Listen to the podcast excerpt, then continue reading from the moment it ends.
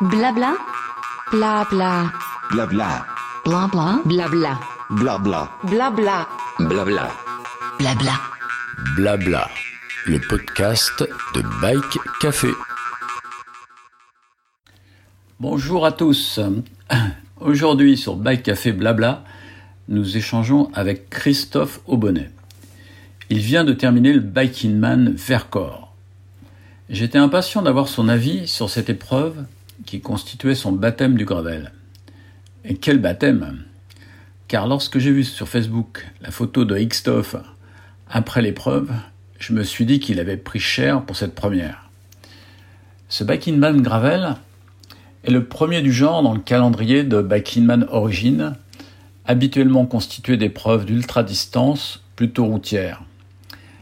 Cette fois, il s'agissait de 500 km à faire en 55 heures d'où le nom de l'épreuve 555 Vercors.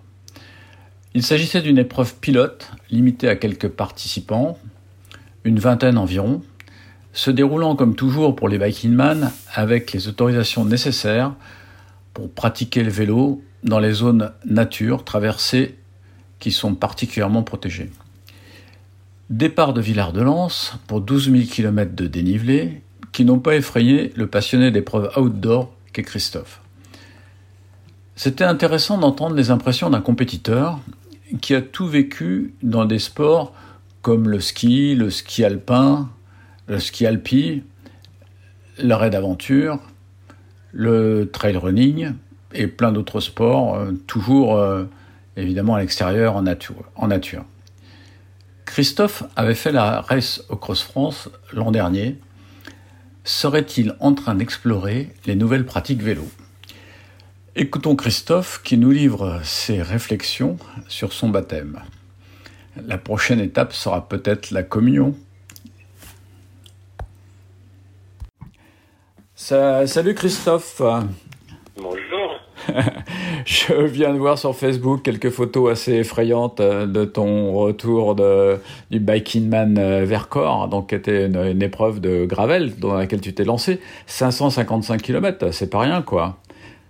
C'est ça, c'était mon baptême de gravel parce que je sais bien ce que c'est depuis assez longtemps pour euh, être curieux et passionné de plein de sports, mais j'y avais jamais goûté. Et bah oui, les photos, enfin effrayantes, je sais pas, c'est que Impressionnante, alors on va dire. Impressionnante. Ouais. Après, c'est aussi un clin d'œil euh, ou un contre-pied, parce que sur les réseaux sociaux, souvent, il y en a qui en approchent policé à soigner son image et tout ça, et moi, je le prends presque à l'envers, à me dire, il y a des fois des têtes euh, plus vilaines que j'imaginais de moi-même, et pourquoi pas, euh, ça me gêne pas de la mettre comme ça. Mais ça correspondait au lendemain, après déficit de sommeil sur, bah, c'était plus de 45 heures, donc de nuit, et la nuit suivante, le repos, un effet un peu d'œdème et de récupération qui fait qu'au réveil, on a la tête un peu gonflée. Alors dis donc, pour, euh, pour un baptême, euh, toi tu tu fais pas dans la demi-mesure, hein. tu es carrément 555 euh, km de gravel dans, dans une région où visiblement c'était pas tout lisse quoi. Ouais, alors oui, oui, c'est un défi, c'est effectivement, enfin c'est pas abordé à la légère, mais sans, sans fausse modestie, euh, je dirais que ça n'était que 500 km, donc euh, et autrement c'était de l'ordre de deux jours euh, en type d'engagement et avec surtout quand même une a priori une marge de, de temps pour le parcourir qui était assez rassurante, puisqu'en l'occurrence il y avait la précision, c'est que le 555 c'est 500 km et 55 heures pour le faire. Ça vient de là ces chiffres. C'est ça. Et en l'occurrence, en se projetant un petit peu avec d'autres expériences que je peux avoir, je me disais, ben, je pense risque de se gagner en 25-30 heures. Et ben, après, ça laisse presque le double du temps des premiers, en raisonnant sur 55 heures. je me disais, ça laisse, ça laisse une part à s'adapter aux aléas, à éventuellement avoir moins bien, et sans forcément que ça compromette tout de suite euh, la chance d'aller jusqu'au bout. Sachant que la quête, toujours dans mes aventures, moi, c'est, euh, j'aime bien me mesurer aux autres, le côté compète comme ça, mais c'est avant tout pour, euh, pour nourrir le défi qui consiste à essayer de rallier la ligne d'arrivée, d'aller au bout de ces défis ambitieux. Et après, on fait chacun avec nos capacités. Quoi. Moi, je traîne les kilos, alors il euh, faut que je fasse avec. Je peux pas avoir l'ambition d'aller euh, me, mesurer au cadre de la discipline. Voilà. Hein. Ouais, tu, tu, peux nous rappeler d'ailleurs pour nos auditeurs euh, tes mensurations et ton, et, ton poids? Si je caricature, je dis je crois une centaine de kilos, c'est pas tout à fait ça, je fais 92, 95 tout nu. Mais justement, dès qu'on commence à mettre euh, les tenues, les équipements, le vélo et tout ça, euh, Ouais, ça pas- pèse. J'ai pas calculé, mais c'est bien 120 kilos embarqués sans doute. Mais c'est plutôt quand je vois des photos euh, prises par euh, l'orga, par des gens passionnés autour. euh, on a parfois des photos de nous qui reviennent après la course. À chaque fois, je me dis oh là là, mais moi j'ai pas vraiment la. J'imagine avoir la même allure que les autres, mais je l'ai pas. hein. J'ai pas, pas la même esthétique et et voilà. Je faut faire avec. En tout cas, tu, tu nous as déjà étonné l'année dernière avec euh, ton aventure sur la race euh, Cross France, hein, qui était aussi un sacré défi. Euh, bah là, cette fois-ci, Ouais. euh, c'est pareil, quoi. Donc, euh, est-ce que chaque année, maintenant, je vais suivre les aventures de Xtoff fait du vélo? Ou, ou alors, tu as encore trouvé un autre défi pour l'année prochaine? Ouais, alors disons que.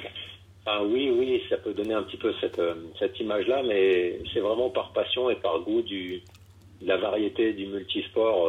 Enfin, mon- je le revendique, mais ma passion euh, essentielle première, c'est le multisport. Le raid d'aventure, entre autres, mais ça veut dire que ça, incarne le fait de changer régulièrement d'activité, de sport.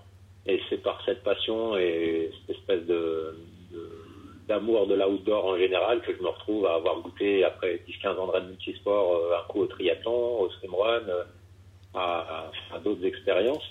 Et ben, c'est dans la continuité que, que de goûter à ce genre de défis qui sont proposés. C'est des, enfin, plus que des défis, c'est vraiment des belles aventures qui sont incarnées par des gens qui les mettent sur pied, euh, pleines de passion, pleines de, elles sont bien pensées aussi. Et donc euh, la Race au Cross France en était un exemple. Le Biking Man, euh, j'en avais bien entendu parler. hein. Il y a ça, il y a le Gravelman, mais en gros, il y a des personnes qui sont derrière, qui comptent beaucoup aussi sur ce qui est mis en œuvre. Et moi, j'aime beaucoup retrouver ce- cet univers passionnel humain euh, où on s'éclate, on est fou un peu ensemble, mais en même temps, on le fait avec certaines prises de risques, mais on n'est pas des, des capous, des risques-tout euh, qui se jetons partout euh, en disant ça passe ou ça casse. hein. On a quand même, on pousse les limites euh, mentales, psychologiques, corporelles, mais on les pousse tout en contrôlant un certain nombre de choses. Donc c'est Ouais, bah écoute, ça juste, ouais, juste, magique. Justement, sur, euh, par rapport à toute cette expérience outdoor que tu évoques, et cette passion pour les, pour les sports à l'extérieur, je dirais, euh, euh, et, et- et le fait que tu, que tu faisais euh, à baptême, donc quel est ton regard maintenant que tu as eu cette expérience un peu, un peu rude du, du gravel? Qu'est-ce que tu en penses et comment tu le positionnes justement par rapport à toutes les disciplines que tu as évoquées tout de suite là? Bah, en fait, c'est assez marrant ce que j'ai vécu là-dedans. Déjà, à l'origine, euh, il y a des personnes qui m'inspirent, il y, a des disciplines qui m'inspirent, mais parmi les personnes, euh, euh, je peux te dire honnêtement que toi, tu as compté, parce que je suis ton actu, je suis un peu le... Tu parles, ouais. interrogé Je sur... suis, je suis un petit joueur à côté de toi, mon pauvre Xdof. Je me dis, il a, Patrick, il a la flamme depuis longtemps pour le gravel, et quelle étincelle l'a touché Qu'est-ce qui a pu déclencher cette flamme Parce que c'est, enfin, je, Ah, je constate et je suis heureux de voir euh, combien toi euh, ça, te, ça te nourrit pour plein plein de raisons. Et donc je dis, tu fais partie des personnes qui comptent, qui m'ont éveillé au gravel. Et en découvrant un peu plus, j'ai, par mon boulot, j'ai la chance et puis euh, j'ai eu le loisir d'aller plein plein de fois, entre autres aux États-Unis. Donc j'ai bien conscience de à la fois le gravel quand il a émergé et ce que c'est là-bas. Euh, on dit les États-Unis, mais ça peut être l'Amérique du Sud ou plein d'autres endroits sur la planète où euh, il y a plein de routes et de pistes qui sont pas forcément goudronnées et sur lesquelles tu dis, ben, un vélo de route, c'est bien ce qui roule le mieux normalement pour euh, un vélo pour bien avancer, sauf que ça a des limites quand ça commence à être un terrain plus irrégulier et moins propre. Et en même temps, le VTT qui existe, c'est né dans les années 85. Euh, et le VTT, ben, en fait, c'est une autre solution qui a été apportée, qui a évolué vers la descente, en gros, vers plein de pratiques, mais en gros, beaucoup plus tout terrain. Et au milieu de ça, je me disais, ben, je comprends que le gravel, euh, il y ait cette aspiration de se dire, euh, sur la planète, il y a des endroits, des routes très propres et aseptisées, mais il y a surtout beaucoup d'endroits où les routes et les pistes sont pas très aseptisées. Et en même temps, c'est pas au point d'être dans des singles de montagne euh, qui se prêtent plus au VTT. Ben, il y avait une raison d'avoir un produit, une réponse sympa là-dessus. Et au-delà du produit, ben, j'ai aussi bien compris que c'était devenu très vite une communauté, forme d'état d'esprit avec ses règles, avec euh, une fierté d'être euh, d'en être. Et euh, ben, je me disais, ouais, ouais, pour, pour arriver à savoir ce que c'est réellement, rien de tel que de le vivre. Donc euh, je l'ai goûté comme ça. Et le recul aujourd'hui que je peux donner et comment j'ai vécu l'épreuve, c'est que au départ, on part, en plus on est parti sous la pluie, euh, conditions pas très faciles, il y a un gros orage un peu avant le départ. Donc vendredi à midi, on est à Villard-de-Lans, on s'élance sur les plateaux du Vercors et moi je me dis, ben, pour l'instant ça ressemble, euh, c'est de la route, de la petite route, mais voilà. Puis assez vite, euh, en ayant en ayant conquis le premier sommet, la première montée au bout d'une heure, quand on a commencé à descendre, j'ai dit, oh là là, ils sont joueurs, là ils sont gonflés quand même, ils nous emmènent sur un truc qui est euh, pas du tout l'image me fait du gravel, mais qui est plutôt vraiment du VTT. Alors je trouvais ça marrant, puis j'avais des petits doutes sur la fiabilité du vélo, mais j'avais confiance. Et en fait, je me suis dit, c'est impressionnant, on se fait secouer comme des pruneaux, mais d'un autre côté, le, le vélo encaisse, et puis ben, ça descend pas si mal dans un truc euh, racine, caillouteux et un peu raide et assez étroit. Et puis pour moi, c'était un clin d'œil d'amusement d'être direct dans le vif du sujet, mais en me disant, bon, ça sera un peu exceptionnel ce genre de passage, je pense. Et finalement, les kilomètres se sont enchaînés. Plein de fois, c'était sur la route, sur des routes euh, pas toujours en bon état, mais on oublie que bah, finalement, le travel permet d'être en super confort et en sécurité de gestion de la direction, des freinages, tout ça dans ces conditions, sur ces routes un peu défoncées là, parce que le gravel encaisse super bien. Quoi. Et là, je me disais, ben ça se fait tout seul, c'est naturel, allez, on continue. Et puis en fait, euh, on peut dire que ce cheminement, je l'ai bien vécu comme ça pendant 24-30 heures. Donc euh, du vendredi midi, ça emmène le samedi courant d'après-midi. Mais la dernière nuit, la soirée la dernière nuit, au-delà de 30 heures d'effort, en gros, bah là, j'ai commencé à plus subir euh, les moments où on était dans des zones bien techniques. Et subir au sens que la fatigue et le fait que j'avais moins de filtres euh, dans ma tête, bah, je me suis dit non mais là, c'est de la connerie, qu'est-ce qu'on est en train de faire? Parce que je me dis euh, c'est enfin c'est un truc de maso de s'amuser à prendre un vélo. euh, c'est comme si on prenait un VTT d'il y a 30 ans avec euh, toute la technologie, l'évolution technologique en moins. Mais pour moi, ça avait pas de sens. Quoi. Je me dis, c'est débile ce qu'on est en train de faire. Et en fait, euh, je l'ai ressenti assez fort dans ces moments-là. Et j'ai oublié les autres moments où je répète ces espèces de petites routes de campagne ou de montagne et l'ancienne route d'Autran communale, là, qui est un truc euh, qui a dû être goudronné il y a 50 ans et, et pas depuis. Donc il y a plein de nids de poules, il y a plein de raccords, il y a plein de trucs. Mais là, le vélo, il roule parfaitement bien parce que on se pose pas de questions et on a l'impression que c'est normal.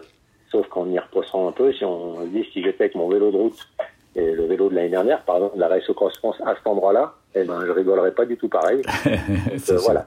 C'était un petit peu ce qui m'amène à la fin de la course dans un état d'esprit euh, assez divisé entre OK pour le défi, pour tout ce qu'on a fait, la, le côté majestueux du parcours et c'est un vrai vrai beau morceau. Parce que en aparté, comme il a été tracé, ce parcours, c'est en gros euh, plein de pétales de fleurs. Si on regarde la, la carte, ça fait des pétales de fleurs tout autour du Vercors, autour et sur le Vercors. Et en gros, ça se traduit par 6-7 fois, on descend en contrebas de, du massif du Vercors, donc sur les plaines, sur les côtés, et on remonte, et puis au gré de plein de vallons, plein de combes qu'on qu'on visite en haut, bah, on a fait, si je dis pas de bêtises, presque quasiment une trentaine d'ascensions, certaines de quelques, ça peut être 100 ou 200 mètres, et puis il y en a 6 ou 7, je crois, de plus de 1000 mètres. Et en cumul, ça nous a fait euh, 12 ou 13 000 de dénivelé, les 500 km, et puis voilà, ça faisait euh, un beau défi. Quoi. Ah ouais, carrément. Mm. Le défi nourrit quelque chose au niveau plaisir, accomplissement, mais dans l'intérêt et l'analyse de la discipline, ben ouais, je me suis posé pas mal de questions. Mm. Et puis, ce qui s'est produit d'intéressant, c'est que à l'arrivée, en gros, j'étais avec ce que je viens de traduire, hein, c'était un peu à chaud. Moi, j'arrive dimanche matin à 7 heures. Bah, j'étais un petit peu remonté sur, euh, bah, les gars, euh, je suis désolé, je sais pas si c'est le gravel transposé en France euh, qui me paraît excessif, je sais pas si c'est les produits qui sont pour l'instant pas adaptés, mais je trouve que c'est, euh, je répète, c'est le terme, on est un peu maso et, et je comprends pas complètement euh, auquel côté communautaire ça, mais je crois qu'on s'aveugle un peu là-dedans. Ouais. Et puis en fait, les premiers sur lesquels je suis tombé à l'arrivée, qui sont à la fois euh, certains de l'organisation, la Didier, David ou euh, ou même des, je pense à FX Placé euh, qui bosse chez Origine, ben, euh, les premiers échanges qu'on a eus, ils m'ont dit la même chose. Ils m'ont dit oui, c'est, enfin ce parcours-là, dis-toi pas trop que c'est représentatif à 100% du gravel euh, comme on l'imagine, parce qu'il est quand même un peu engagé, un peu technique. Et en fait, ça m'a d'un coup rassuré. Quand je me suis dit, ok, si eux aussi le disent, alors qu'ils sont très Ouais. adeptes de ça, bah, ça pondère un peu mon commentaire. Et puis après, ben, moi, ça m'a quand même emmené vers euh, deux, trois réflexions. suis bavard, hein, je déroule, hein, t'as même pas. Ouais, ouais, non, mais euh, c'est intéressant ce que tu dis. euh, C'est pour ça que je te coupe pas, parce que je te laisse dérouler. euh, Parce que euh, tout ce que tu viens d'évoquer, c'est super intéressant, justement, dans la qualité de la trace, enfin, l'exigence de la trace. effectivement, pour moi, le gravel, enfin, tu, tu, tu connais un peu mes capacités. Forcément, des choses comme ça, j'irai pas dedans parce que euh, s'il faut que je regarde ma roue avant euh, tout le temps pendant euh, pendant le trajet, ça m'intéresse pas parce que pour moi le gravel c'est c'est c'est aller dans une découverte qui me laisse la possibilité de tourner la tête, regarder droite gauche, voir ce qui se passe autour quoi. C'est un peu comme dans le trail running où effectivement tu as différents euh, parcours, euh, certains où tu peux effectivement courir en levant la tête, puis d'autres où, où c'est super compliqué et là c'est plus autre chose, c'est autre chose quoi. Donc euh, et le gravel c'est pareil. Je pense que le gravel il faut justement se nourrir de cette richesse que l'on a chez nous, d'avoir ces petites routes un peu poétiques où il y a de l'herbe qui pousse au milieu. Il faut, faut surtout y aller parce que c'est intéressant, parce qu'en plus ça évoque euh, une ancienne vie euh, dans notre pays. Hein. Ça évoque la route qui allait au moulin, la route qui allait au puits, euh, etc., qui sont des routes qui sont plus pratiquées du tout. Euh, donc euh, ça, ça associe à la découverte. Après, maintenant, quand il faut un peu serrer les dents parce que effectivement tu vas aboutir à un panorama exceptionnel. Là, tu peux te t'investir, mais quand c'est trop, trop, trop, trop engagé, ouais, là, ça devient, enfin, je dirais, c'est plus gravel, enfin, c'est plus euh, adapté à ce type de vélo, quoi. Alors justement sur ce que tu évoques là, ce qu'il faut pas oublier quand j'évoquais que ça m'a fait des sentiments que j'ai pu avoir après une trentaine d'heures d'effort, c'est que c'est des moments où d'un côté il n'y a plus le filtre, d'un autre côté on est absent. Euh, c'est ce qui, enfin c'est sous les endorphines, sous la fatigue, mais on n'est pas conscient de l'instant présent à tout moment. On l'a vraiment prise. Et il y a quelques moments qui nous marquent. Et en fait, quand euh, moi je dis il y avait des moments où ça secouait, où je disais c'est- c'était un petit peu excessif et trop. Bah en fait c'est quelques moments qui m'ont marqué, mais il y en a eu finalement en réfléchissant et en refaisant le, un peu le film, y compris de la fin de course rétroactif comme ça. Je me suis dit mais il y a eu un paquet de moments absolument magiques. On est remonté vers le refuge de la Nesse, c'était une route Ouais. justement euh, de bois comme ça super. La descente de là-haut, elle était un régal. On a utilisé, euh, je crois que ça s'appelle la passe Vercors euh, ou Transvercors, je sais plus. C'est un, ils ont aménagé en gros des pistes très roulantes avec des passerelles bois tout ça entre entre Méaudre, Lançon, Vercors, Villard-Lança. On a emprunté ces, ces itinéraires-là et avec un vélo de route, ça aurait pas de sens parce qu'il y a un petit peu trop de montée-descente, il y a du caillou et puis il y a des, des planches en bois. Et c'est suffisamment roulant pour dire que VTT, ok, ça serait marrant, mais c'est presque trop roulant. Là, c'était parfait. Ah ouais. On en a eu énormément. Et sur les, sur la photo du parcours des 500 bornes, finalement, on a fait, euh, c'est donc à peu près une centaine de kilomètres de gravel. Sur les 100 kilomètres de gravel, je dirais que peut-être on a eu euh, 10 kilomètres en cumul, hein, sur 500 bornes, 10 kilomètres difficiles, mais ils m'ont marqué parce que euh, moi j'étais aussi un petit peu euh, pas prévenu ou euh, ne sachant pas trop à quoi m'attendre. Mm. Maintenant que je l'ai vécu, je suis pas à dire que euh, faut rien changer parce qu'on en a parlé un petit peu avec euh, Axel entre autres, je lui disais moi la logique d'avoir un, un passage qui peut être difficile si c'est pour faire une liaison entre deux passages complètement adaptés bah, c'est complètement cohérent. Si c'est pour aller sur un beau point de vue ou une zone très caractéristique, c'est archi cohérent. Je disais juste, dans l'absolu, bah, entre autres, certaines pistes euh, montantes et caillouteuses euh, qui ont été avec une inclinaison et puis une densité de cailloux qui était un peu marquée, où on est à la limite d'arriver à être sur le vélo. Et en même temps, si on se met à marcher, parce que je l'ai fait plusieurs fois, bah, quand tu marches, au bout de quelques minutes, tu as mauvaise conscience à te dire non, mais là, faut rouler parce que en marchant, je vais vraiment doucement et ça roule. Sauf quand tu remontes sur le vélo, à nouveau, tu te fais secouer pas mal et tu te sens un peu limite et tu as une dose d'énergie qui est importante. Donc, c'est ces petits passages-là, je disais, il y a, je pense, à ajuster pour, euh, pour alléger légèrement ces passages, mais c'est toucher à quelques pourcents du parcours. Et dans l'absolu, euh, enfin, dès que tu prends un peu de recul, euh, je me dis, c'est Blabla, le podcast de Bike Café.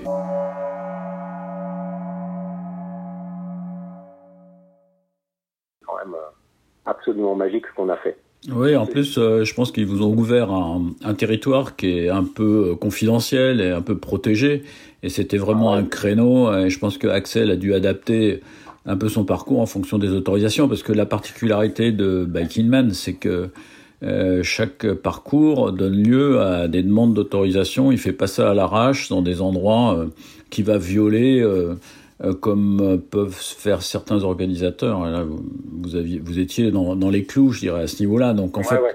C'est aussi vrai. Mm. Et en l'occurrence, pour être précis, sur la partie des hauts plateaux du Vercors, donc c'est le côté sud sur la carte, c'est un endroit qui est euh, d'autant plus préservé, une réserve, etc., en plus du parc régional.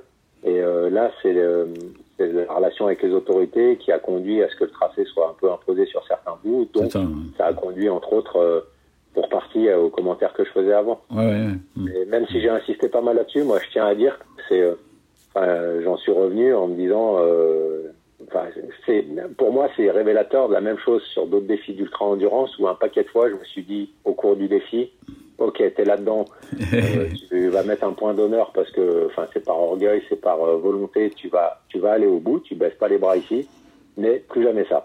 ouais, c'est ça. Mille, fois. et en fait, bah, là, finalement, j'ai pas vécu autre chose. Dans le ouais, il fallait que je trouve un bouc émissaire. Au lieu que ce soit moi à dire plus jamais ça, je me suis dit, ah, je comprends pas pourquoi ils nous font faire ça. Puis dès, dès que j'ai pris le recul, euh, le recul sensé que tu peux avoir là-dessus, euh, ça n'a pas duré une demi-journée. Hein. Je commençais déjà à me dire, bon, j'ai beau avoir testé, finalement, je crois que j'ai aimé. Hein. Mmh. Ouais, et maintenant, euh, maintenant que tu m'as parlé un peu du parcours, etc., quel, quel, est ton regard sur le vélo? Parce que là, donc, tu chevauchais un vélo que tu avais l'habitude de, de, rouler. Euh, c'est un Graix, je crois, qui doit faire en ouais. gros 9 kilos tout mouillé. quel est, parce que tu, tu, évoquais tout à l'heure, dans notre discussion, le fait que tu avais un petit peu des doutes sur la solidité, euh, la résistance de ce vélo dans les zones, notamment les zones les plus, les plus accidentées. Euh, donc, quel est ton regard sur le matériel? Déjà, moi, ça fait longtemps que j'aime beaucoup la gueule des vélos de gravel.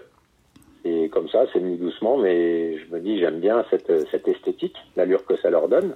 Parce que qu'est-ce que j'aime, c'est un côté à la fois bien épuré, euh, une taille de pneu qui est peut-être plus équilibré en proportion avec les cadres et tout ça, plutôt que des pneus fins de route. Et puis voilà, enfin, j'aime bien l'esthétique. Et euh, la chance que j'ai eue, c'est que c'est euh, FX Placet qui m'a entraîné un peu dans ce défi, mais qui m'a aidé parce que n'étant pas équipé, il a pu me faire prêter un vélo démo de, là qui était dans ma taille. Et je dis j'ai eu de la chance parce qu'en fait, au moment de commencer à regarder les réglages pour me rapprocher un peu de ce que j'avais pour la pour mon vélo habituel et la Race Cross bah en fait, à 5 mm près sur toutes les codes caractéristiques, j'étais dans, mes, dans les clous. Donc déjà, je me suis dit, c'est bien parce que ça va pas trop me changer.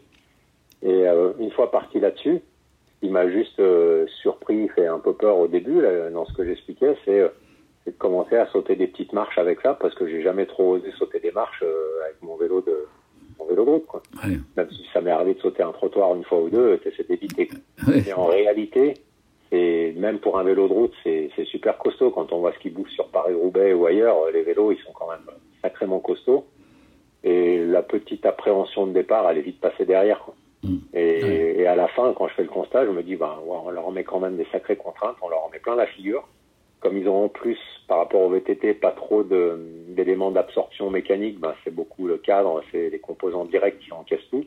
Ben, elle me dit, c'est sacrément costaud, parce que moi, j'ai enregistré... Euh, aucun souci, aucune inquiétude, aucune faiblesse. Quoi. Ouais, t'as pas eu de crevaison, et tu roulais sur des pneus de 40, hein, c'est ça de... J'étais sur des pneus de 40, c'est ouais. ça. Mmh. Et justement, je, enfin, ça, en fait, après, ça m'a renvoyé, moi, sur quelque chose, c'est que tu évoquais le trail tout à l'heure.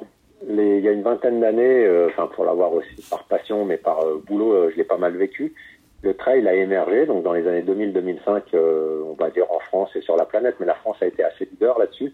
Et quand le trail est apparu, bah, le trail était assez critiqué par euh, soit une discipline qui existait déjà, qui était la course en montagne, dans le cadre fédéral, mais qui était euh, niche de niche parce que pratiquée par quelques personnes. Mais c'était quand même là, ça faisait euh, des décennies qu'ils qu avaient des courses en montagne. Mmh. Donc ils disaient, mais le trail, euh, c'est un côté un peu guignolesque parce que les gens, ils avancent euh, doucement, ils se font, ils fanfaronnent et, et nous, on va beaucoup plus vite. Donc c'était un peu critiqué par cela, mais surtout encore plus par les routards, les gens de la, la course sur route, qui disaient ils sont sympas, euh, pareil, hein, à fanfaronner, euh, à courir dans la nature, mais d'abord on l'a toujours fait, puis regarde, dès que ça monte un peu, ils se mettent à marcher, pff, et c'est pas de la course à pied, c'est ouais. pas sérieux. Avec les bas bleus, tu te souviens, les bas de compression, ça faisait un ouais. peu...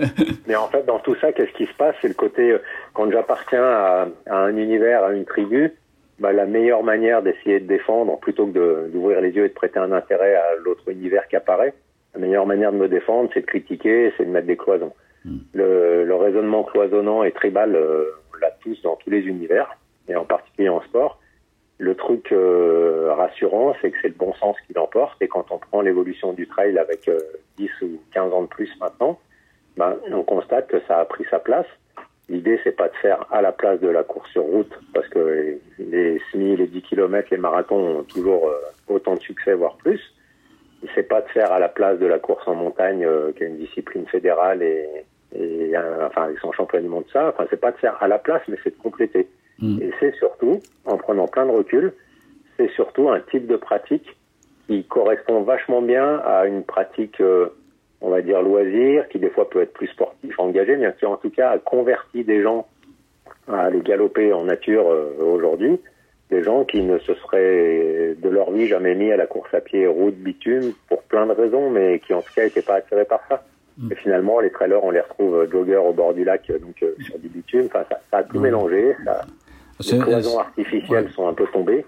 Et eh ben pour le gravel, moi j'ai l'impression d'imaginer le même type de scénario possible. Ah c'est exactement pareil. Et puis tiens anecdote hier, je vois sur Facebook Laurent Brochard. Tu le connais Laurent Brochard, champion du monde donc sur route du temps de Festina, qui avait viré trailer mais avec, avec talent d'ailleurs, qui est un très, très bon trailer, et qui, euh, bah, avec petit problème de genou, etc., est, revenu sur le vélo, mais sur le vélo de Gravel. Alors donc là, il va faire le tour du Mont Blanc là, prochainement au mois de juillet, euh, avec l'équipe Wish One, euh, en Gravel. C'est rigolo, hein, ce, parallèle que, je, que je fais souvent, parce qu'évidemment, j'ai connu cette discipline de trail que tu évoquais et un peu toute cette histoire, euh, en commençant par faire mes classes sur les Templiers, etc. Et, tout ça, ça m'avait bien plu. Et pour les mêmes raisons, le gravel m'a plu. Toi, en fait, c'est pour ça que je retrouve véritablement sur le gravel euh, ce que j'ai vécu un peu plus jeune sur le trail. Bah en fait, moi, je vais rajouter une, dimension qui est à la portée de plein, plein de gens. Euh, qu'on soit pratiquant mordu, assidu à mettre des dossards ou qu'on soit juste en, en aspiration à être un petit peu en forme physiquement et comment je peux faire plaisir ou me défouler le dimanche. En trail, euh, il y a, enfin je dis en trail au sens large, il y a plein de gens qui ont découvert que le trail a permis d'aller euh, sur les chemins autour de chez soi et pas seulement comme l'imaginaire l'emmenait au début euh, vers soit le Mont Blanc, soit des sites magiques comme l'Écosse ou ailleurs, non, non, du trail, tu peux en faire autour de n'importe quelle euh, ville, enfin village au départ, et finalement ville, parce qu'on se retrouve à faire du trail en ville de manière très, l'urban trail, de manière très adaptée, avec les, escaliers, les passages on, passe dans des, on redécouvre la ville. Dans des traboules à, Lyon, etc. Enfin, des trucs euh, où tu vas jamais, quoi, en fait. Donc tout ça, c'est une pratique sympa. Il y a la, la concordance ou le parallèle, euh, ça s'est démultiplié, mais avec les effets confinement qui font que ça a même poussé les gens, euh, ça les a obligés à rester dans le kilomètre, mais ça les a poussés à explorer que dans le kilomètre à la ronde de chez eux, il y en a beaucoup qui ont découvert qu'il y avait quelques trucs qui pouvaient être sympas, qui ont l'occasion d'aller faire un petit tour d'une heure et de défouler. Mm. Donc ça, c'est à l'échelle à pied. Et eh ben, en gravel, je vois la même chose. Tu le citais tout à l'heure, l'accès au moulin, l'accès. Et en fait, il y a énormément de, de sentiers, de zones qui sont, de sentiers de chemin, de zones qui sont roulables, qui sont euh, non goudronnées, euh, donc où on s'interdirait euh, dans une approche vélo d'aller. Et euh, tu dis, mais si, mais si tu vas contourner les champs à tel endroit, si tu passes euh, le long de ce petit canal et tout ça, il y a énormément de routes, de pistes, de sentiers de campagne. Même de friches industrielles, même toi, des friches industrielles qui sont très curieuses à voir parce que du coup, ça évoque une, une partie de notre patrimoine, justement, en, entreprises qui sont, qui sont à l'abandon. Enfin, je pense au nord, je pense à des zones industrielles comme ça qui sont un peu un petit peu à l'abandon. Quoi. Donc euh, tu passes avec un vélo comme ça, tu passerais pas avec autre chose. Ouais. Et, un des points majeurs, enfin importants à, mentionner côté gravel, c'est de dire que c'est quand même, euh, on, l'oublie parce qu'on considère c'est normal, mais c'est là qu'on peut dire qu'on a accédé à une dimension de plaisir. C'est quand même un, outil, un engin qui roule super bien et euh, je dirais pas un cran, mais trois crans mieux qu'un VTT dans l'absolu. Après, on peut dire oui, mais le VTT, on peut mettre des pneus plus fins, on peut convertir. Ouais, ouais, on peut, on peut toujours. Et, et on fait le chemin inverse. Donc ça, ça emmène pour moi sur la dimension produit. Et je pense que suite à cette expérience du Biking Man euh, Vercors, bah pour moi, il y avait un peu, là on a passé du temps à parler du parcours, du lieu de pratique et ça, et il y a un petit peu à dire sur le parcours. Et je répète à, Axel euh, Carion, je, euh, moi je mentionnais spontanément le fait de dire je pense que ça serait judicieux de faire quelques petites retouches mais pas de tout changer. C'est juste quelques retouches qui peuvent faire que ça soit encore plus magique. Mais par ailleurs, le gros gros de mon inspiration qui m'est venue la nuit comme ça, c'est de me dire, mais alors côté produit, il y a vraiment quelque chose à faire. Quoi. Mm. En l'occurrence, euh, on l'a dit au début de l'entretien tous les deux, c'est c'est euh, le ça vient des États-Unis. Et aujourd'hui, de se dire que les produits sont euh, quand on les importe euh, Europe, France, et qu'on se dit ben c'est à peu près la même chose qu'on va faire qu'aux États-Unis, on n'a pas tout à fait les mêmes pistes, les mêmes lieux de pratique. Ouais, raison. pour moi, ça justifierait de l'adaptation. T'as raison. Je sais que, enfin moi après je, je l'exprimais comme ça, je disais euh, c'est indispensable d'amener, de ramener trois volets confort dans l'absolu, euh, du plaisir et de la sécurité. Mm. Et pour ça, c'est euh, ben, sur la partie avant, ben faut faire quelque chose, euh, que ce soit la fourche, le guidon, euh, les poignets, le cintre, mais en tout cas, faut trouver des manières que euh, ça bouge et que ça absorbe un petit peu. Pareil sur l'arrière, sur les fesses, sur euh, ben, les triangles arrière ou autre chose. Ou que la solution, que la fonction technique soit apportée, le besoin exprimé, c'est clairement, il faut amener plus de confort. Et je Ouais. répète, ça va avec euh, un côté plaisir et un côté sécurité. Ouais, alors là-dessus, il y a déjà plein de solutions. Alors, si tu lis By Café, tu vas trouver un tas de trucs là-dessus, parce qu'on a travaillé beaucoup Ouais. sur ces vélos, parce qu'effectivement, on a hérité au départ de vélos qui étaient euh, marketés pour les US, avec le contexte que tu évoquais, euh, des longues pistes, et, etc. On arrive en France dans un dans un, un, un espèce de petit zoo où il y a plein de choses différentes, il y a, il y a plein d'individus différents, euh, des mecs qui veulent faire du VTT avec un gravel, etc., des gens qui sont plus routiers, qui veulent faire de la vitesse. Donc on a, on a un panel d'utilisateurs et un profil dans notre pays qui fait que euh, faut forcément gérer euh, toutes ces différences et notamment euh, veiller aux aspects confort, qui est le leitmotiv des, des gens qui discutent de gravel.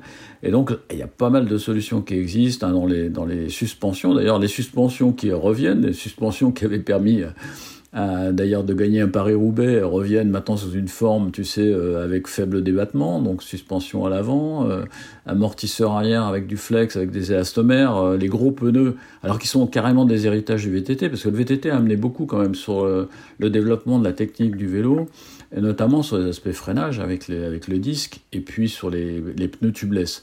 Et aujourd'hui, tout cet héritage-là est retombé sur le gravel, au profit de plus de confort et de sécurité. Donc, bon, les solutions existent, ça, évolue en permanence. Donc aujourd'hui, ça phosphore dans tous les sens. Après, pour trouver cette, de garder cette polyvalence, c'est forcément un vélo moyen, c'est un vélo de compromis en fait. Et donc il faut, euh, il faut gérer ça, et en fonction aussi de son usage et du propriétaire, enfin, et du terrain sur lequel il a l'habitude de rouler. Toi. Mais ce qui est intéressant dans le gravel, alors moi je fais, je fais l'apôtre, là je suis un peu mon plaidoyer, mais c'est que effectivement les gens se regardent pas trop. Quoi. Si tu arrives avec un monster gravel, c'est-à-dire un truc équipé pour l'aventure avec des pneus énormes, euh, le mec qui est à côté, qui a, qui a un gravel plutôt route, il va pas te regarder en travers euh, et, te, et te critiquer. Quoi. Enfin, il y a plus de, d'acceptation de cette euh, Ouais. différence toi, dans cette pratique euh, un, peu, un peu libertaire d'ailleurs, hein, parce que du coup, euh, chacun fait ce qu'il veut. Quoi. C'est un petit peu le truc. Alors que dans d'autres euh, types de vélos, c'est, c'est, toi sur la route, c'est le poids, c'est, c'est la performance, c'est le CX, etc. enfin, qui est souvent des erreurs d'ailleurs euh, de la part de, de, des propriétaires de vélos comme ça qui sont incapables d'avoir les watts pour pousser le vélo.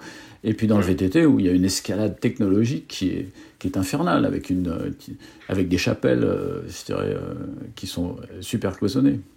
Ouais, mais ce qui enfin, toute la richesse que tu évoques que vous avez déjà énormément creusé, euh, absolument raison, hein, c'est super fort bike café comme ça. C'est, t'as quand même dit un truc particulier, c'est euh, tout ça, c'est, ça nécessite des compromis et qui dit compromis, on peut les voir comme euh, la partie du verre qui se vide. Et moi, je le vois plus dans l'autre sens, et je dis, ben, en fait, il y a plein de pistes qui ont été travaillées, mais euh, en, en restant vraiment sur les besoins que les gens peuvent exprimer, les attentes qu'ils ont, sans forcément euh, tomber dans le travers de ah ouais mais il y a celui-là qui a essayé ça et ok ça marche mais ça marche moyen ah ouais il y a un tel qui a fait ça c'est bien mais sauf que c'est vachement lourd et aujourd'hui c'est l'état technologique et la réponse qui a été trouvée mais quand tu vois euh, tous les progrès qui ont été faits dans plein de sports euh, par tranche de 10 à 15 ans 10, 15, 20 ans, je prends le ski, euh, le ski parabolique, il est venu dans les années 95. Ah. En 2005, on avait l'impression de se dire, OK, maintenant, on a tous les enseignements du ski parabolique et ne sait pas comment ça va bouger maintenant. Bah, de 2005 à 2020, si tu prends des skis d'aujourd'hui, tu dis, ça a fait encore des sacrés pas en avant. Et pour moi, le, le territoire de, à la fois d'investigation, le potentiel et la promesse de ce qui va pouvoir être fait, c'est euh, dément et c'est. Euh, ouais, l'affaire n'est pas close. Hein. Donc il y a vraiment un truc qui m'a marqué aussi que j'ai cité spontanément et j'ai entendu dire que c'était déjà envisagé, il y avait une prise de solution qui existait, donc tu vas m'éclairer là-dessus. Mais un des trucs spontanés, c'était, je disais, la pression des pneus. Ça serait indispensable qu'il y ait, que ce soit par une molette, un bouton ou je sais pas quoi, mais qu'il y ait une manière de pouvoir dire, je dispose au moins de deux pressions de pneus et en instantané, je passe de l'une à l'autre. Comme on verrouille une fourche avec un blocage de fourche, bah, je disais demain, moi, euh, je veux pas réfléchir à comment ça se fait techniquement, mais euh, demain, le répondre à ce besoin-là, ça deviendra indispensable de dire à un moment, j'appuie sur mon bouton et je mets en ah mode. ça c'est clair. Ça sera un avantage. Moi, je fais ça avec ma pompe, mais franchement, j'aimerais bien qu'il y ait un système un peu automatique. Exactement. Mais je suis sûr que ça sera possible. Ah ouais. ça, enfin, si tu raisonnes. Ça existe un peu, enfin, dans le monde de la compète, enfin, sur le, sur des vélos de professionnels. Aujourd'hui, c'est en test. Ouais, ouais. Donc ça va, à mon avis, ça va, ça va, ça va se développer quoi. Hmm. Le truc de base, c'est euh, comme le volume il est donné, c'est de dire ben, comment je fais quand même pour réduire le volume artificiellement? Est-ce que c'est un fond de jante qui se qui monte d'un cran, qui redescend d'un cran pour mettre plus ou moins de pression?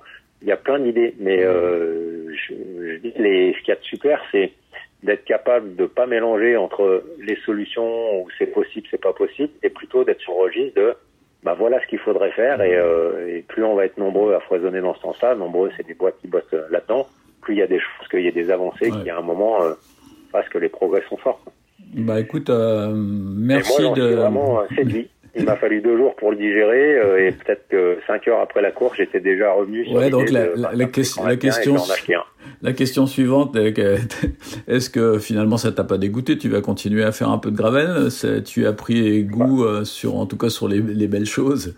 Non, euh... même, euh, je l'ai prêt, ouais, je lançais le truc là à l'instant, c'est de dire que j'avais envie avant de me dire, ça sera un vélo assez sensé dans mon garage pour faire plein de déplacements dans le coin, du, plus de commuting, parce que bah moi oui. avec les bains, je me suis mis petit à petit plus, puis ça augmente.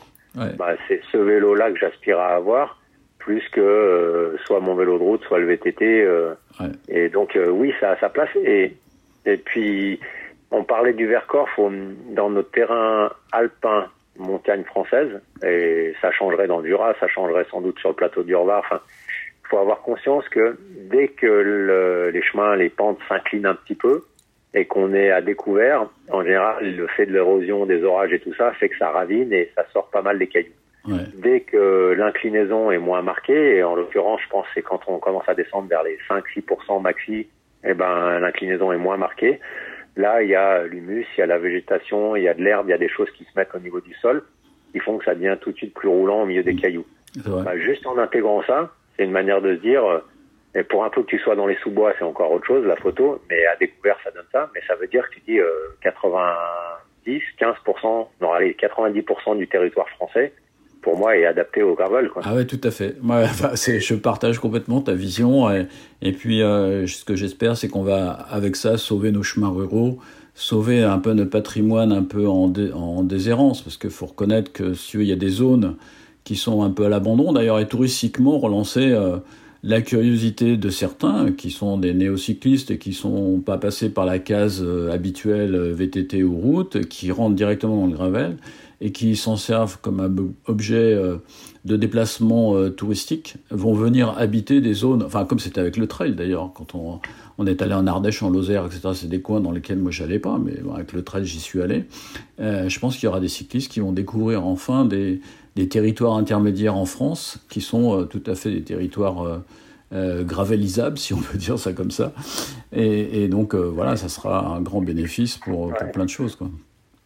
Ah, mais Bah- c'est sûr, puis les, ah, on, on l'a fait le parallèle euh, déjà creusé un petit peu, mais ce parallèle avec le trail, avec euh, on peut dire 15-20 ans de décalage, fait qu'il y a énormément de, de ce qui va être pouvoir, pouvoir être proposé en termes de, on va dire, d'épreuves, de parcours, d'événements, de, de types de pratiques, Ouais, euh, de services, etc. Euh, il suffit de se nourrir. Ça, je dis pas qu'il faut faire copier-coller parce qu'il faut se nourrir du bien Non, et du pas non, bien, bien sûr. mais il suffit de se nourrir de l'évolution du trail. Non, mais je pense que ça correspond. Alors toi, il y a un fonds aussi sociétal, hein, donc euh, qui marche dans les deux cas. Euh, à des époques différentes, on a voulu euh, quitter cette route un peu euh, un peu obsédante euh, pour aller regarder un peu la nature. Donc le trail est, tombé à point nommé à ce moment-là. Et puis là, effectivement, on est aussi dans une démarche profonde de, de, de, de conquête de liberté. En fait, on vit dans une société tellement euh, qui nous enferme dans un certain nombre de, choses, même, les, fédés. Enfin, toi, je vais, aller jusqu'au bout de mon raisonnement là-dessus. Euh, je trouve qu'il y a des absurdités. D'ailleurs, les fédés n'arrivent pas à s'en sortir avec le gravel. Pourquoi? Parce qu'elles ne peuvent pas comprendre. Enfin, toi, c'est tellement libertaire et tellement différent que réorganiser quelque chose qui est né d'une façon comme ça euh, je dirais presque naturelle et humaine, euh, c'est compliqué pour des organismes qui sont habitués à, vouloir euh, cloisonner, mettre. parce qu'en fait, le vélo est devenu. Enfin, il y a une telle porosité dans le vélo qu'il faut, il faut l'admettre et il faut, faut la considérer. Et je pense que le gravel est, est, beaucoup plus poreux que, que plein d'autres choses. Bah écoute, on, a, on a pas mal tchatché, mon cher Christophe. En tout cas, je suis content d'avoir échangé avec toi sur ce sujet. qui me passionne, comme tu le sais. Et puis de, partager avec quelqu'un comme toi, c'est toujours euh, très très intéressant, puisque ta, ta vision euh, des sports outdoor est intéressante à introduire dans cette, euh, dans cette arrivée du gravel, euh, enfin ce, développement du gravel, qui risque d'ailleurs un jour de devenir ringard, mais moi peu importe, c'est mon prochain article d'ailleurs, est-ce que le gravel n'est pas en train de devenir ringard? Parce que tout le monde en parle, c'est tellement, euh, comment je dirais, un peu maintenant convenu, que ça va finir par ne plus être à la mode. Maintenant, les gens vont se mettre au vélo cargo, je pense, que ça va être plus euh, la mode. Mais enfin, bon, bref. Ouais. Ça, c'est... Enfin, je me permettrais de dire que c'est, très, c'est toujours relatif parce que enfin, j'insiste, sur, euh, j'insiste un peu toujours sur cet exemple, mais malgré tout, il nous a nourri, toi comme moi, pas mal dans nos, dans nos expériences pro, entre autres, mais le trail, euh, y a, au début, il y a eu de ça, puis très vite, il y a eu la critique de dire, oh là là, l'état d'esprit trail est en train de s'en aller, c'est ouais, pareil. Ouais, c'est ça. Repris par la Fédé, repris je sais pas quoi. En fait, tu regardes maintenant avec une bonne vingtaine d'années de recul, bah, ok, sur une sphère euh, donnée, puis la sphère, elle s'étend avec euh, des cibles un petit peu adjacentes, puis ça grandit, puis ça grandit, puis aujourd'hui, euh, en l'absolu, le trail continue d'être super sexy et et l'UTMB qui approche là avec sa 20e édition, 20e, ouais, c'est celle-là. Et ben derrière, tu dis, euh, ben il y a plein de gens euh, qui qui n'avaient pas encore percuté jusque-là que ça existait, qui d'un coup sont curieux et sont enthousiastes. Et donc c'est toujours relatif, Ouais, mais je- en tout cas, euh, plus ça, ça incite les gens à pratiquer du sport, des activités, à aller en nature, plus moi je trouve ça vachement réjouissant. Mm. Et je me dis la, la concurrence, enfin, moi je la cite comme ça, mais entre les activités type euh, vélo, trail, euh, entre les marques et les autres dans, les, mêmes, les mêmes territoires, on se marche par-dessus en tant que concurrent. Donc concurrent réel, c'est euh, c'est les loisirs euh, numériques, c'est euh, les écrans, c'est Mm. tout ce qui peut consommer du temps ailleurs et qui entraîne plein de, Ouais, de ouais. personnes, de jeunes à passer du temps sur d'autres trucs au lieu de prendre un peu l'air à l'extérieur et de faire quelque chose. Quoi. Ouais, c'est comme effectivement. Bah écoute, euh, merci encore Christophe de ce- de cet échange très Avec riche. Grand plaisir. Et puis euh, bah, j'espère qu'un jour Un on... peu ça que je suis bavard. Ouais, bah écoute, moi aussi. Alors donc, quand deux bavards se rencontrent, ça fait fortement des podcasts un peu longs. Mais bah écoute, je pense que dans le, dans le contenu, euh, quand même, il y a plein de choses intéressantes qui ont été dites, je pense. Et, et puis bah voilà, euh, voilà. Écoute, euh, bah merci encore Christophe, puis je te, je te relâche, euh, repose-toi. Merci à tous. Et puis euh, récupère et passe de bonnes vacances. euh, si t'es- si t'en prends un peu, tu bouges ou euh, tu non tu Ouais, restes. on va, je vais faire un tour en Corse une petite semaine juste avant l'UTMB justement. D'accord, ok. Bon bah à bientôt Christophe. Salut. Merci, merci, au revoir. Blabla, le podcast de Bike Café.